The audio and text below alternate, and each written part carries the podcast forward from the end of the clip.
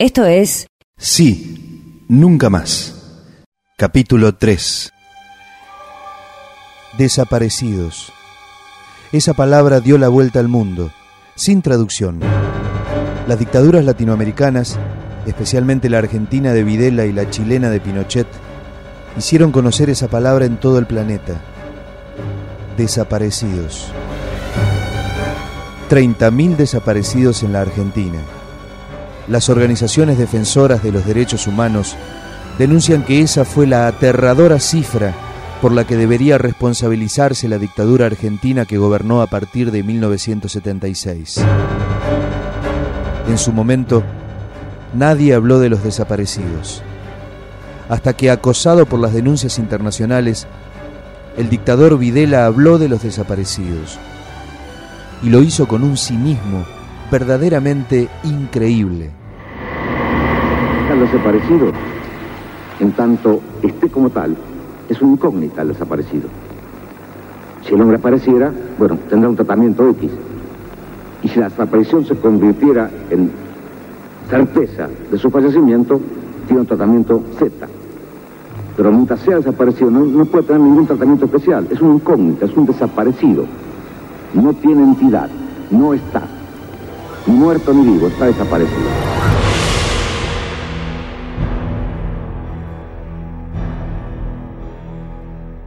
Y llegó el mes de junio de 1978. El país, de pronto, se vistió de celeste y blanco. ¿Qué pasó? Llegó el Mundial.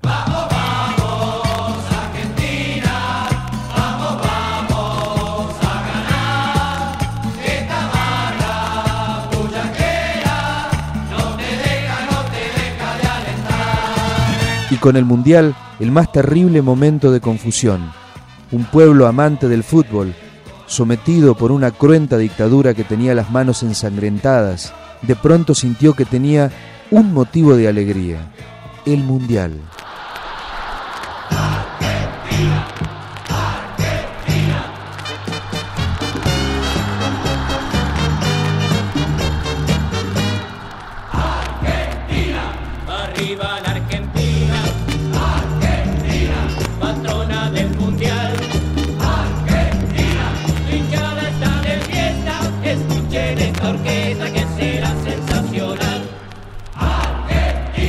Y Argentina salió campeón.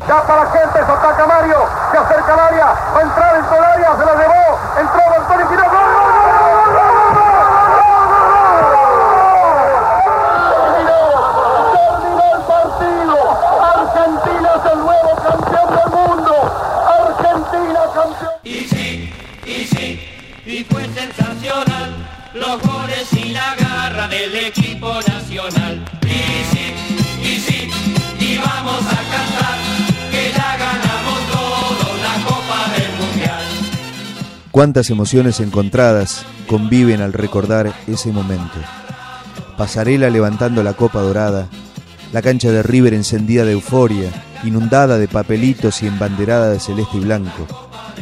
Los tres comandantes de la Junta Militar festejando en la platea los goles del matador Kempes, el obelisco de fiesta, la fiesta en cada plaza del país.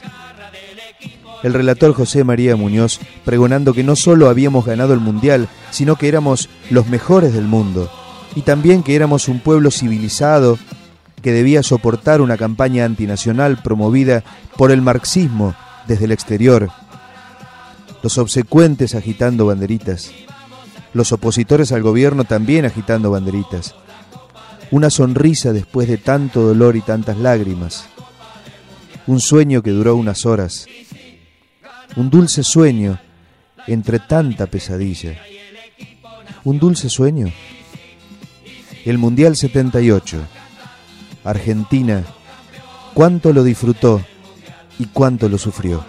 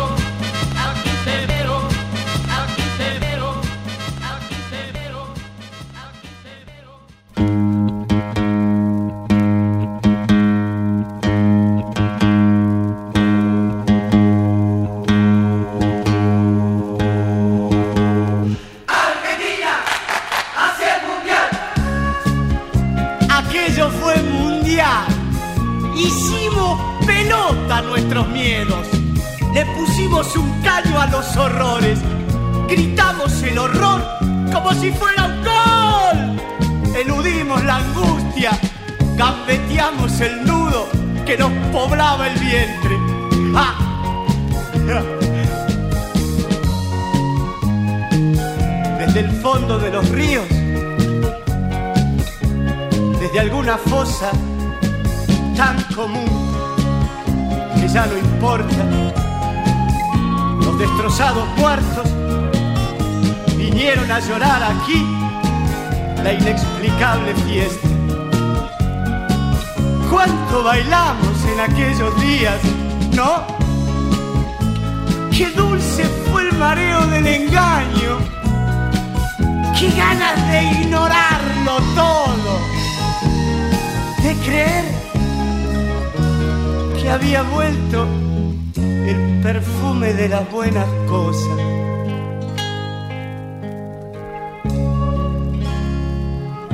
Lo malo fue el final.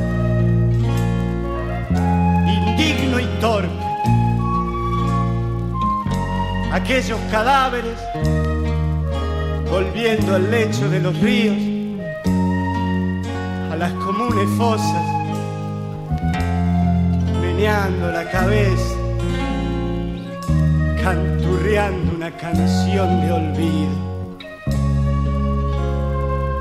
Y nosotros allí, con esos bombos, con esas insensatas banderas sudorosas, con el mundo al revés, hecho pelota.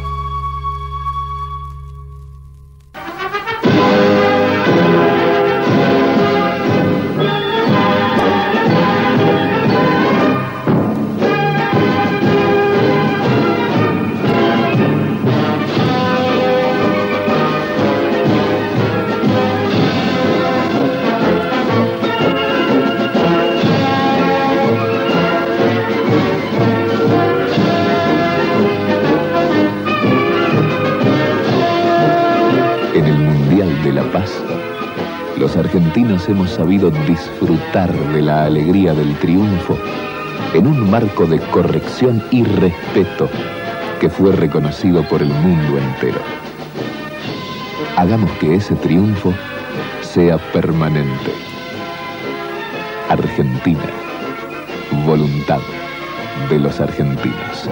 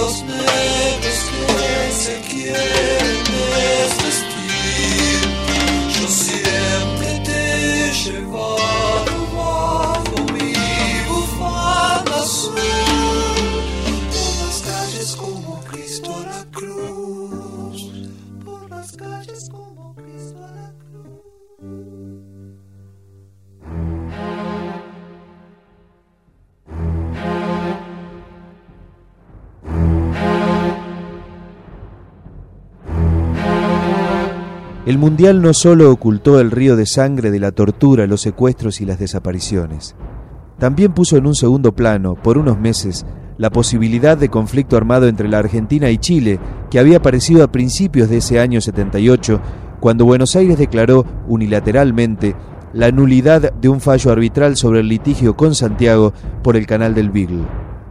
El fracaso de una reunión entre Videla y Pinochet en Puerto Montt había dejado a los dos países al borde de una guerra y en la segunda mitad del año no solo no cesaron, sino que aumentaron los aprestos bélicos en la frontera. En diciembre, la Argentina y Chile estuvieron a punto de declarar la guerra. Aunque era demencial imaginar que una de las dos partes pudiera salir beneficiada con un conflicto, algunos siguieron cantando su obsecuencia.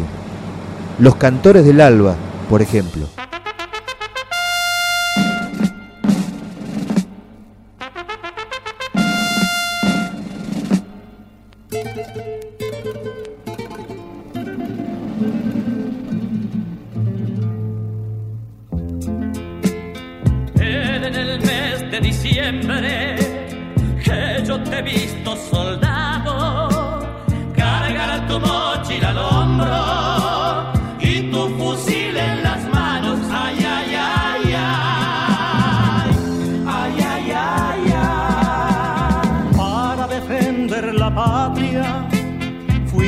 Por cerros y llanos, con una estrella en el pecho y una canción en los labios. ay ay ay ay ay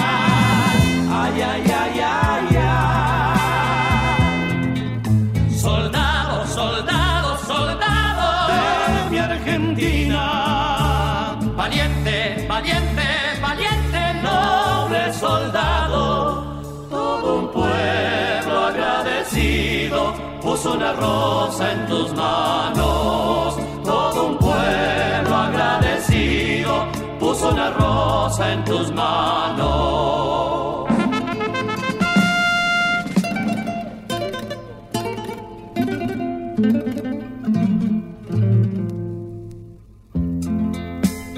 por seguir a tu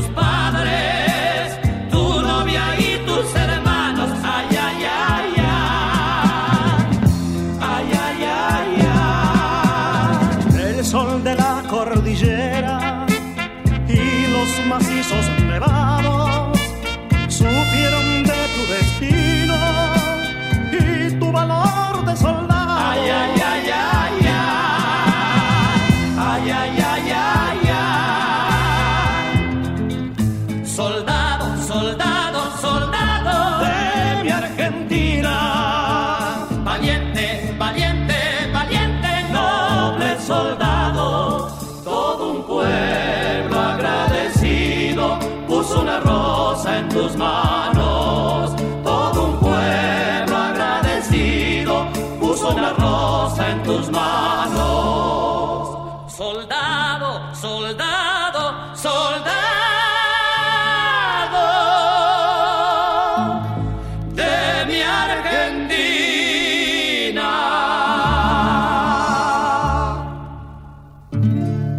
En esos días de tensión, cuando la guerra con Chile parecía inevitable, León Gieco compuso una sencilla canción que hablaba de eso, de ese tiempo que se estaba viviendo, duro como pocos, y de lo terrible que podría ser una guerra.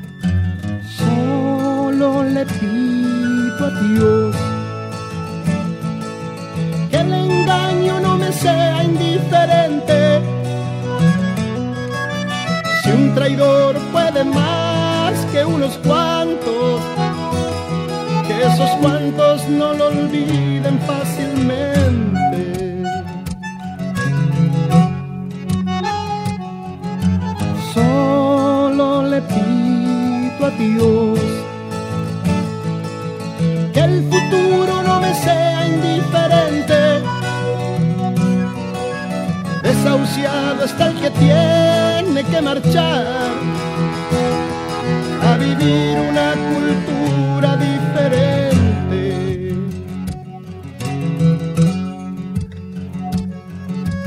Solo le pido a Dios que la guerra no me sea indiferente. Es un monstruo grande y pisa fuerte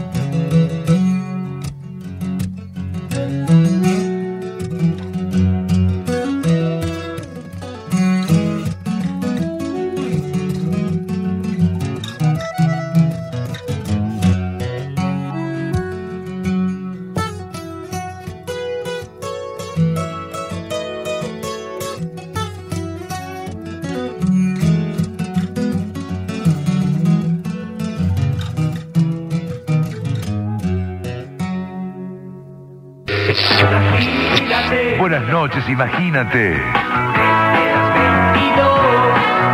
Imagínate, Con Graciela Mancuso. imagínate, Con Juan Alberto Badía. En Radio del Plata. Esta noche en Flecha Juventud. tengo una idea ya de irme al lugar que yo más quiera. Luis Alberto Espineta. Tu poesía, Luis, que, tan linda y tan elaborada, ¿parte de evidencias o es absolutamente de abstracciones su punto de partida? Bueno, yo pienso que un poco de todo. Este, uno es una, una- un sistema sensible muy complejo y completo.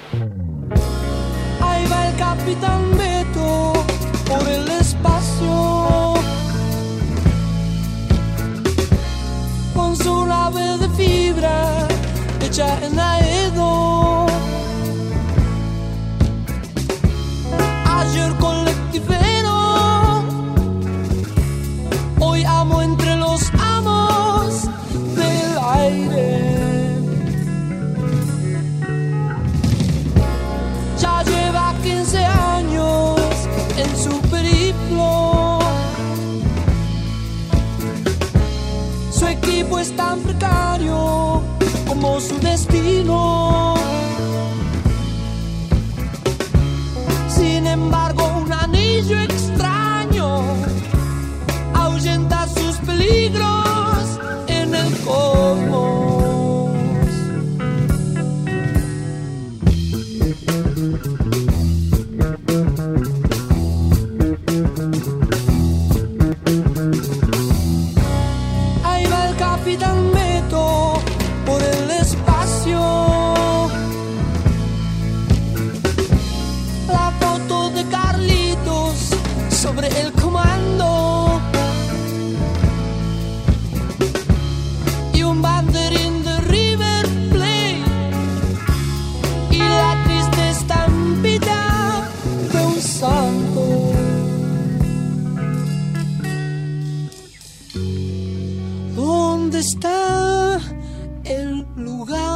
al que todos llaman cielo? Si nadie viene hasta aquí a cebarme unos amargos como en mi viejo umbral. Porque habré venido hasta aquí si no puedo más de soledad. Soledad. Su anillo lo inmuniza de los peligros.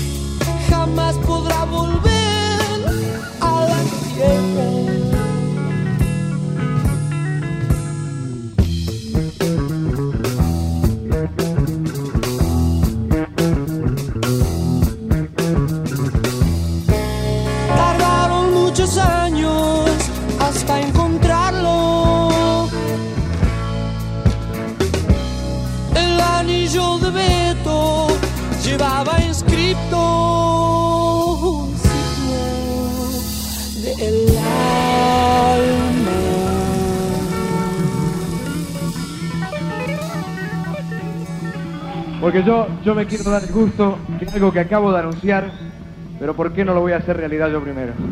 Ustedes, Flecha Juventud. ¿Qué tal si aquel 3 de junio aparece él y después aparece Luis Alberto Spinetta?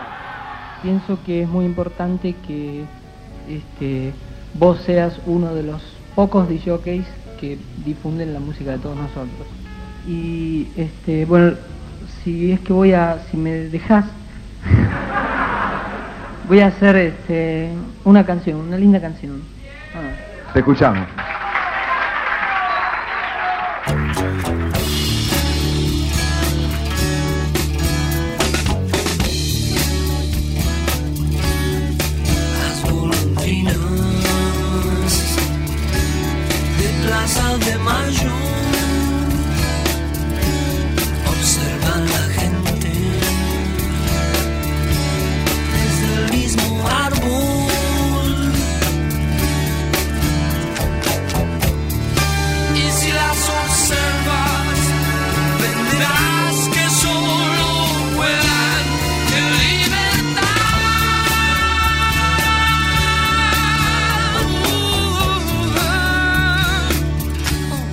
Los poetas siempre están a gusto en el mundo de las metáforas. ¿Y cuánto dicen?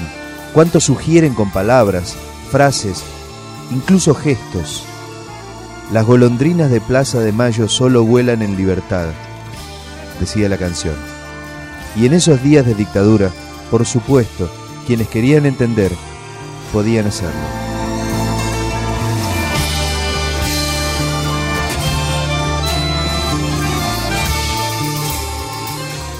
Lo que no se podía es escuchar a los creadores que habían tenido que marcharse. Lito Nevia, por ejemplo, estaba en México, componiendo y tocando, y también grabando. Pero acá nos enteramos mucho después. Esta es la versión original de Nadie es tan importante como uno cree, un tema que sería conocido años después, y en otra versión, grabada en la Argentina por Nevia junto al grupo cordobés Los Músicos del Centro. Esto fue escrito y grabado en México en 1978 para un disco que nunca se publicó en la Argentina. ¿Cuánto pagarías por tener una mirada que se asome dentro de tu soledad? ¿Y cuánto por tener la compañía de una amiga que te espera aunque no vayas a volver?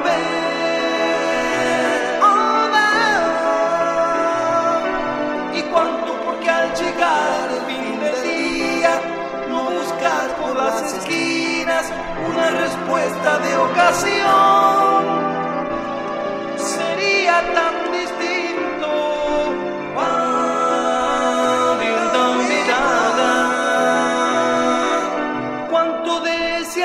En rock.com.ar, la historia, la actualidad, los discos, las letras, los conciertos, blog de noticias, fotos, videos, podcasts, documentales y de novedades. Un programa en más de 100 emisoras de todo el país. Y ahora también el ciclo de radio online.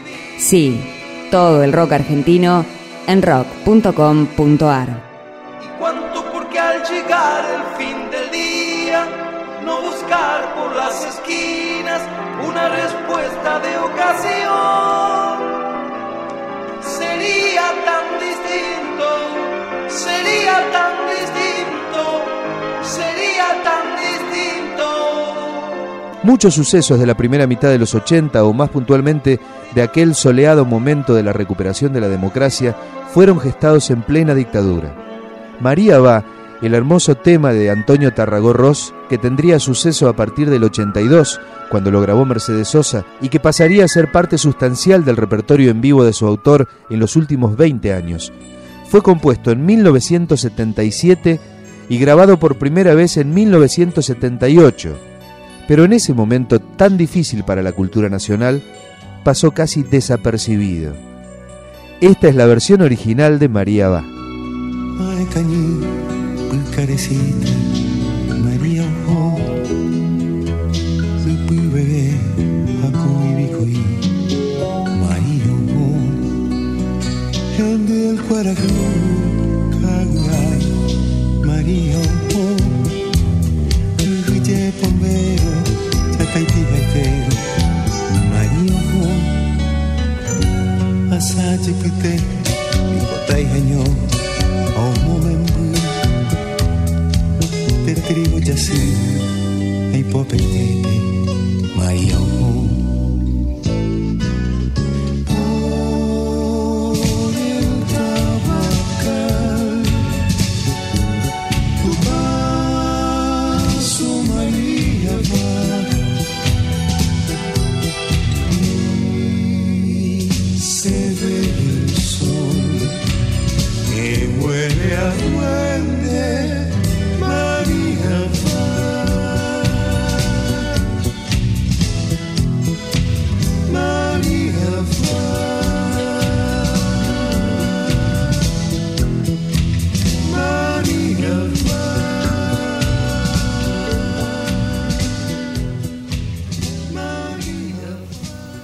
Mientras esto sucedía en la Argentina, Piero atravesaba los días del exilio en un modesto molino del pueblo de Butande, a unos 100 kilómetros de Madrid, donde vivían solo 40 personas. Solía encontrarse con sus amigos argentinos, Marilina Ross, Miguel Cantilo, Cubero Díaz, Miguel Abuelo.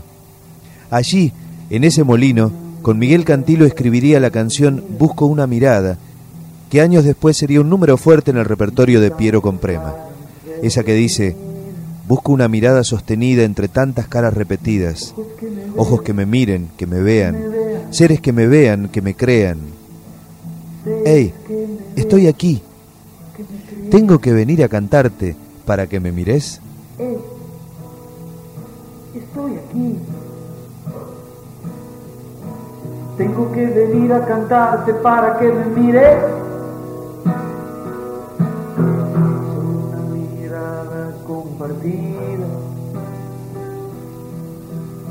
Entre tantas caras confundidas. Una mirada, una mirada, una mirada, una mirada. Busco quienes tienen ese brillo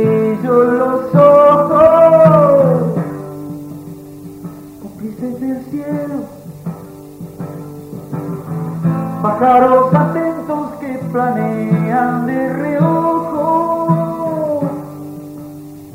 fábulas humanas. Busco una mirada creativa entre tantas caras fugitivas. En esos días tan difíciles, tan oscuros, nadie sabía, los militares menos, que ya se estaba gestando el regreso de la democracia. Hasta aquí, sí, nunca más. Una realización de rock.com.ar. Hasta la próxima. Porque es muy malo dejar pasar por un costado a la historia esta. Porque es muy malo dejar pasar por un costado.